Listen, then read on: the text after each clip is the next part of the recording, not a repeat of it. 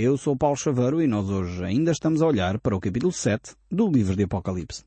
E estamos já no verso 13, pois este capítulo 7 é extremamente desafiante para cada um de nós. Ele tem grandes questões que nós podemos uh, ver e como realmente vamos olhar para este período chamado de grande tribulação.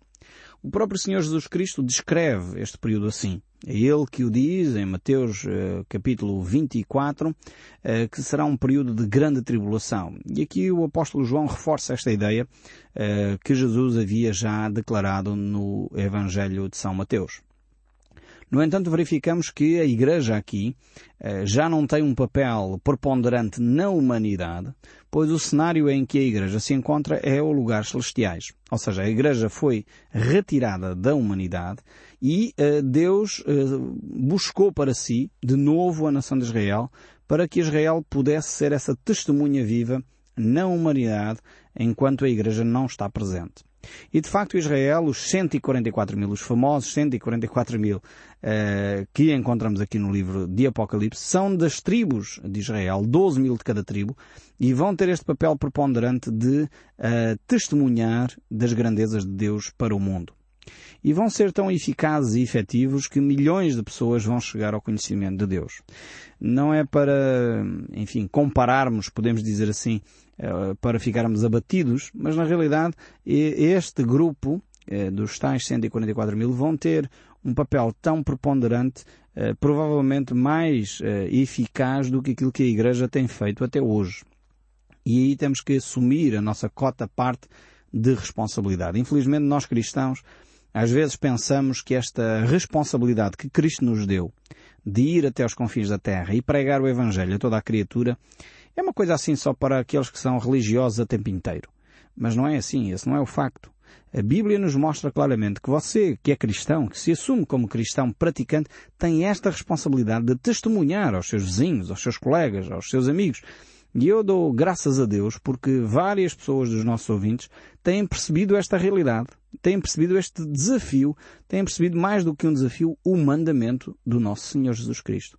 E têm feito coisas extremamente interessantes que nem eu próprio me teria lembrado de as fazer.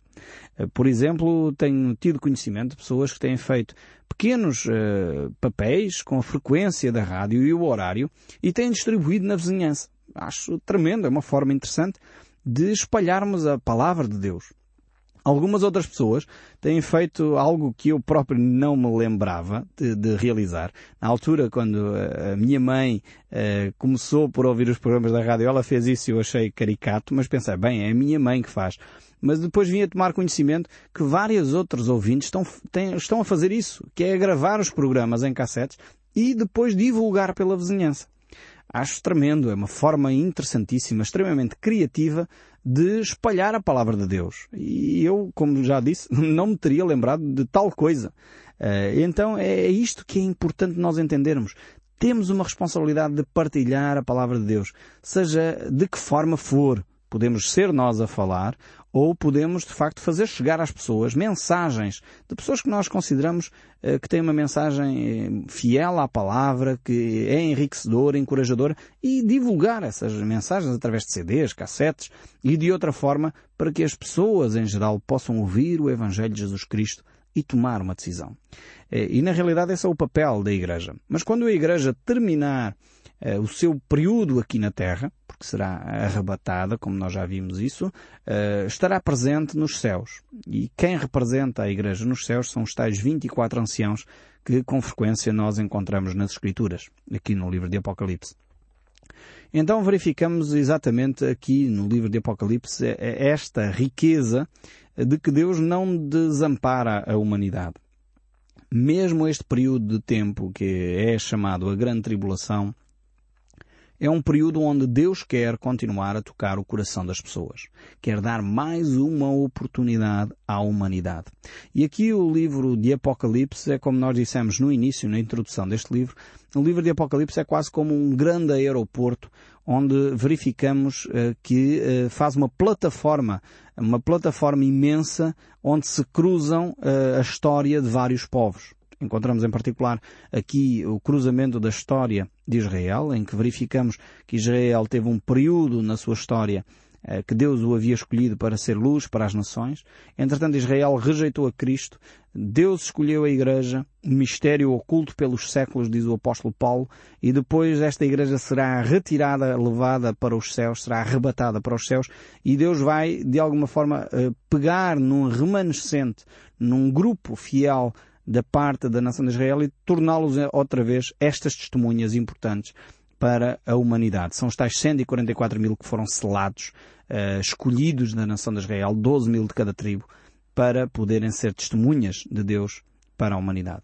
Então vemos que neste período em que estas uh, eh, 144 mil testemunhas estão a proclamar as verdades de Deus na humanidade, haverá um grupo enorme uma, uma, multidão que ninguém pode contar, diz o texto bíblico, ehm, que uh, efetivamente vai chegar ao conhecimento de Deus. São os tais gentios que se irão converter levados a conhecer quem Cristo é. Esta grande multidão aqui é de facto eh, uma multidão que vai conhecer Jesus Cristo como seu único Senhor e Salvador e nós iremos ver um pouco mais eh, o que vai ocorrer com esta grande multidão. Estamos no verso 13 do capítulo 7 do livro de Apocalipse e diz assim o texto bíblico.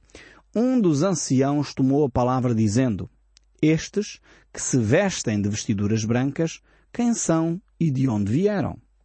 Respondeu-lhe, Meu senhor, tu sabes. Ele então me disse, São estes os que vêm da grande tribulação, lavaram as suas vestiduras e as branquejaram no sangue do Cordeiro.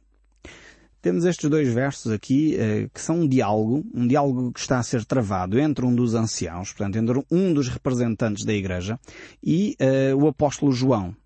Uh, no fundo, este diálogo aqui entre João e os anciãos uh, revela-nos algumas questões interessantes. O ancião pergunta a João se ele entende, se ele sabe quem são estas uh, pessoas, quem são esta grande multidão que ali está diante do Cordeiro com vestiduras brancas. E João efetivamente não os reconhece, não sabe quem são, não entende quem é este grupo, esta grande multidão. E o anjo vai ter então esta um, ousadia, esta capacidade para explicar. Isto leva-nos a perceber que uh, o ancião, que representa, como eu já disse, a igreja, entende bem quem é aquele grupo. Que aquele grupo é um grupo distinto e, como ele próprio descreve, é um grupo que provém da grande tribulação. Um grupo distinto dos 24 anciãos, um grupo que não é a Igreja, entre aspas, podemos dizer assim, mas que, de alguma forma, provém uh, da mesma forma, alcança da mesma forma a salvação que é através do sangue do Cordeiro. Eu gostaria de ler estes mesmos dois versos uh, numa outra versão da Bíblia, que é o livro que tem talvez uma, uma linguagem um pouco mais acessível, eu creio que vamos entender melhor lendo nesta versão, nesta versão o livro. Diz assim, Nessa altura um dos 24 anciãos perguntou-me, perguntou a João, Sabes quem são estes que, que estão vestidos de branco e de onde vêm? Eh, João respondeu, Não. Peço-te que me o digas, pois és tu quem deves sabê-lo.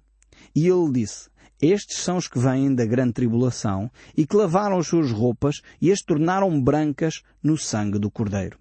Então temos aqui este texto bíblico eh, que revela de facto esta relação, onde mostra efetivamente que este grupo que viveu o período da grande tribulação encontrou em Cristo Jesus o perdão dos seus pecados.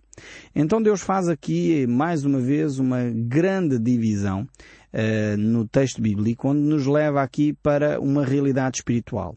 A primeira grande divisão que nós eh, vimos é quando Deus eh, distingue estes grupos na Bíblia, é realmente entre aqueles que creem em Cristo e aqueles que não creem em Cristo. São esses os grandes grupos que a Bíblia distingue. A Bíblia não distingue uh, grupos por questões étnicas ou raciais. Não há espaço na Bíblia para esse tipo de discriminação. Não há espaço na Bíblia para esse tipo de divisão.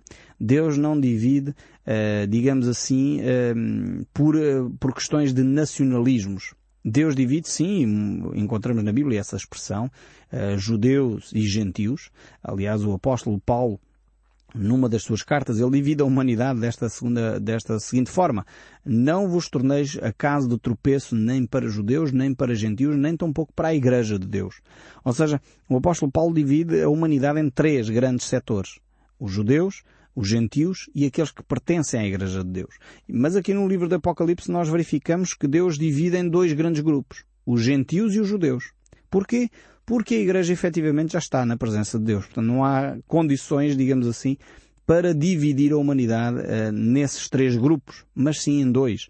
Os, os, judeus, que representados pelos 144 mil, e depois os gentios, que são aqueles que provêm da grande tribulação, a grande multidão que não se podia enumerar. Uh, aliás, o próprio Jesus Cristo, quando estava entre nós, ele disse que iria para os céus e iria preparar-nos um lugar. E depois de ter esse lugar preparado, voltaria para nós outros, para nos buscar. Então esse era o lugar que Deus preparou para a Igreja. E, aliás, eh, por isso mesmo também o apóstolo Paulo, no capítulo 12 de 1 Coríntios, verso 13, ele diz, Pois em um só Espírito todos nós fomos batizados em um só corpo, quer judeus, quer gregos, quer escravos, quer livres, e todos nós nos foi dado beber de um só Espírito. Ou seja, a Igreja de Jesus Cristo é algo hum, único na história da humanidade. Ou seja, dentro da comunidade cristã, dentro daquilo que é a Igreja de Jesus Cristo, não há mais espaço para pedigree. Não há mais espaço para nacionalismos, não há mais espaço para racismos nem discriminações. Porquê? Porque efetivamente dentro da Igreja de Cristo não há distinção entre judeu ou grego. Portanto, não há aquele que é uh, muito eloquente e aquele que é analfabeto. Não há espaço para isso. E é interessante verificar que quando nós vivemos efetivamente o, o, o cristianismo uh, naquilo que é mais essencial, mais básico, estas questões de que ah, é o senhor doutor fulano tal, ah, é o não sei quê, aquela pessoa muito cheia de nove horas, como diz o povo, não é? É uma expressão muito popular. Não existe. Portanto, toda a gente passa a ter o mesmo estatuto diante de Deus, toda a gente passa a ter o mesmo nível diante de Deus, toda a gente passa a ter de facto a mesma importância e o mesmo valor diante de Deus. Não há mais espaço para escravos e livres, não há mais espaço para gregos e judeus. Em Cristo Jesus todos nós somos um. Uh, e isto é, é, fundamental nós percebermos isto. E depois encontramos aqui uh, que, de novo, no tempo da grande tribulação, então haverá outra vez esta distinção entre judeus e gentios, não no sentido uh, racial, para promover racismos ou nacionalismos, mas no sentido de demonstrar que há aquele grupo que tinha uma relação especial com Deus e os outros que poderiam efetivamente desenvolvê-la através do testemunho destas 144 mil testemunhas. E como vemos aqui no verso 14, é, este grupo aqui são os que vêm da grande tribulação. E é interessante ver que estes são os salvos da grande tribulação. Não é a igreja, porque a igreja já está nos céus. Eu, eu não me canso de dizer isto porque, efetivamente, muita confusão tem sido feita em torno deste aspecto em que muitas pessoas pensam uh, que a Igreja vai passar este período de grande tribulação. Não. Os textos bíblicos, creio eu, são muito claros sobre esta matéria e não nos deixam margens para dúvidas. Eh, agora, também não, não é no sentido de nos descansar para nos conduzir à preguiça, de forma alguma, o entendermos a, a urgência e a, gra a, gravidade deste período chamado Grande Tribulação deve produzir no nosso coração um amor tal para com aqueles que, não tendo Cristo, irão passar por esta circunstância que nos deve levar a apresentar-lhes a solução de Jesus Cristo. Tanto que, eh, neste período, eh, eles, é verdade, terão a oportunidade de ouvir o Evangelho, mas será eh, com grandes dificuldades. Pagarão provavelmente com a vida, serão martirizados pelo facto de serem cristãos, assumirem Cristo Jesus como seu Senhor e Salvador. Porque o Anticristo não permitirá, de facto, que isso ocorra. Uh, não vai querer facilitar a vida a ninguém. O anticristo é exatamente alguém que é contrário a Cristo. Uh, e uh, entendemos que, de facto, as pessoas que assumirem o cristianismo, à semelhança daquilo que ocorre ainda em muitos pontos do nosso globo hoje, só que são situações localizadas, um, ehm, neste período vai ser uma situação generalizada e global, uh, universal, um, ehm, haverá uma perseguição efetiva aos cristãos e pagarão com a vida ehm, aqueles que assumirem Cristo como seu Senhor e Salvador. Por isso aqui encontramos que os que vêm da grande tribulação e que lavaram as suas vestiduras uh, e as branquearam no sangue de Jesus. Perceberam que, mais uma vez, é através de Jesus Cristo e não através dos seus méritos, sempre a salvação em todos os tempos, seja no Antigo Testamento, no Novo Testamento ou na Grande Tribulação, uh, sempre passa pela pessoa de Jesus Cristo. Não há outro nome dado nos céus, nem na terra, nem debaixo da terra, pelo qual o homem possa ser salvo, a não ser o nome de Jesus Cristo. Isto tem que ficar claro na nossa mente, claro como a água. Porque infelizmente, mesmo dentro do cristianismo, outros nomes se têm levantado eh, que, que fazem sombra ao nome de Jesus. E isso a Bíblia chama de idolatria mesmo quando dentro do cristianismo com boas intenções, eu creio que é sempre com boas intenções, com boas intenções algumas pessoas promovem os chamados santos da Igreja, pessoas que tiveram um caráter exemplar, tiveram uma atitude exemplar, eh, que deveria ser imitada em termos de atitude, mas não venerada nem adorada. Mesmo Maria, mãe de Jesus, uma mulher certamente extraordinária, escolhida pelo próprio Deus para ser a mãe de Jesus Cristo, não pode ser nem adorada nem venerada. Nós temos que entender que é Jesus Cristo que tomou sobre si as nossas enfermidades, tomou sobre si os nossos pecados e pelas suas pisaduras nós fomos sarados, diz o livro de Isaías. Nós temos que entender que é única exclusivamente através de Cristo e não mais ninguém que nós podemos ter a vida eterna. E quando nós entendemos isso, percebemos então a nossa relação com Deus. O apóstolo Paulo reforça muito essas ideias uh, em todos os seus escritos. E por isso mesmo ele deixa claro o que é o Evangelho. E eu gostaria que você ficasse com a sua mente muito clara sobre o que significa o Evangelho. Então eu recomendava que você até sublinhasse na sua Bíblia o que é o Evangelho de Jesus Cristo. E existe um texto bíblico que descreve com, com uma clareza inequívoca o Evangelho de Jesus Cristo. Ele é o livro de 1 Coríntios, capítulo 15, verso 1 até 4. Eu repito que é para você poder tomar nota, porque aqui nós encontramos, digamos assim, o resumo do que é o Evangelho.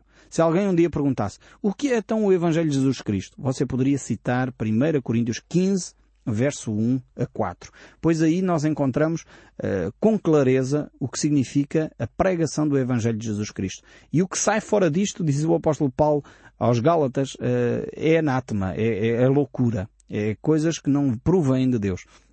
O Evangelho de Jesus Cristo que nós encontramos em 1 Coríntios, verso 1 a 4 do capítulo 15, diz assim, Irmãos, venho lembrar-vos o Evangelho que vos anunciei, o qual recebestes e no qual ainda persevereis. Por ele também sois salvos, se retiverdes a palavra tal como vos-la preguei, a menos que tenhais crido em vão. Antes de tudo, vos entreguei o que também recebi. Agora vejam bem o que é que o apóstolo Paulo uh, entregou. O que é o Evangelho de Jesus? Que Cristo Jesus morreu pelos nossos pecados, segundo as Escrituras, e foi sepultado e ressuscitou ao terceiro dia, segundo as Escrituras. Se nós tivéssemos que fazer um resumo do Evangelho de Jesus Cristo, seria este verso 3 e 4 do primeiro livro de Coríntios, capítulo 15. Que Cristo Jesus morreu pelos nossos pecados, segundo as Escrituras, foi sepultado e ressuscitou ao terceiro dia, segundo as Escrituras. Ou seja, estes três aspectos da morte, sepultamento e ressurreição de Jesus Cristo é a essência, é o cerne, é a questão básica do Evangelho de Jesus. Porquê? Porque é a morte de Cristo uh, que efetivamente purifica os nossos pecados.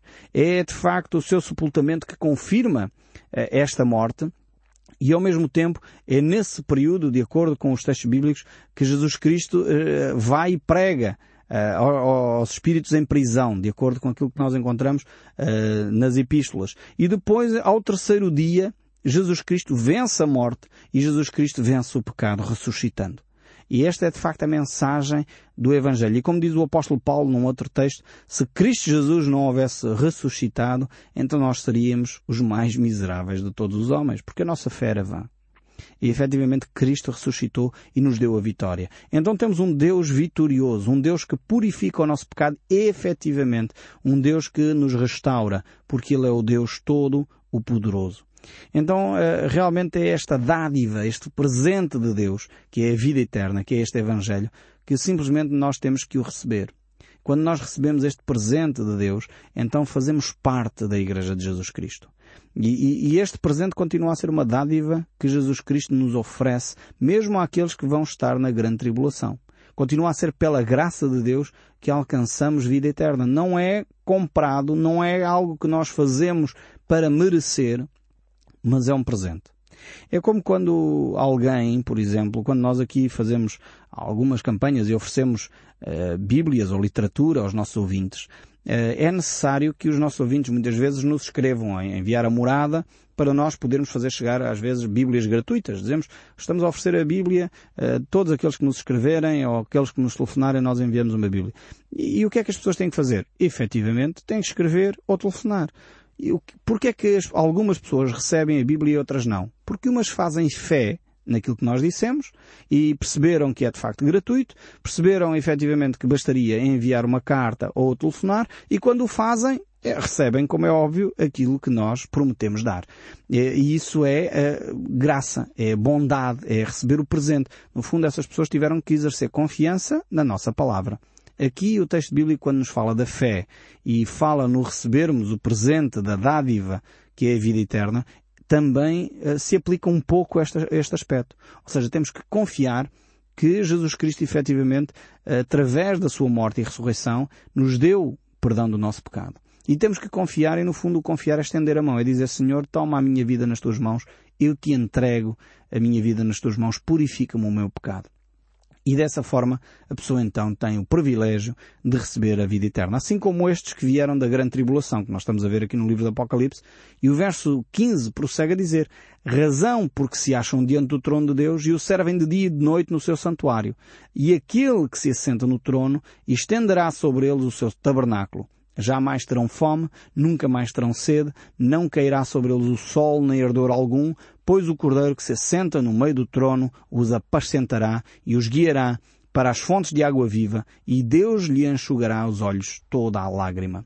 Vemos que estes mártires que vêm da grande tribulação serão cuidados de uma forma especial pelo próprio Deus. E isto é tremendo. Deus em todas as épocas procura de todas as formas levar o homem ao arrependimento e a uma relação profunda com Ele. Não desperdice o amor que Deus lhe oferece hoje mesmo. Por isso, deixe que este som deste livro continue a falar consigo, mesmo depois de desligar o seu rádio. Que Deus o abençoe ricamente e até ao próximo programa.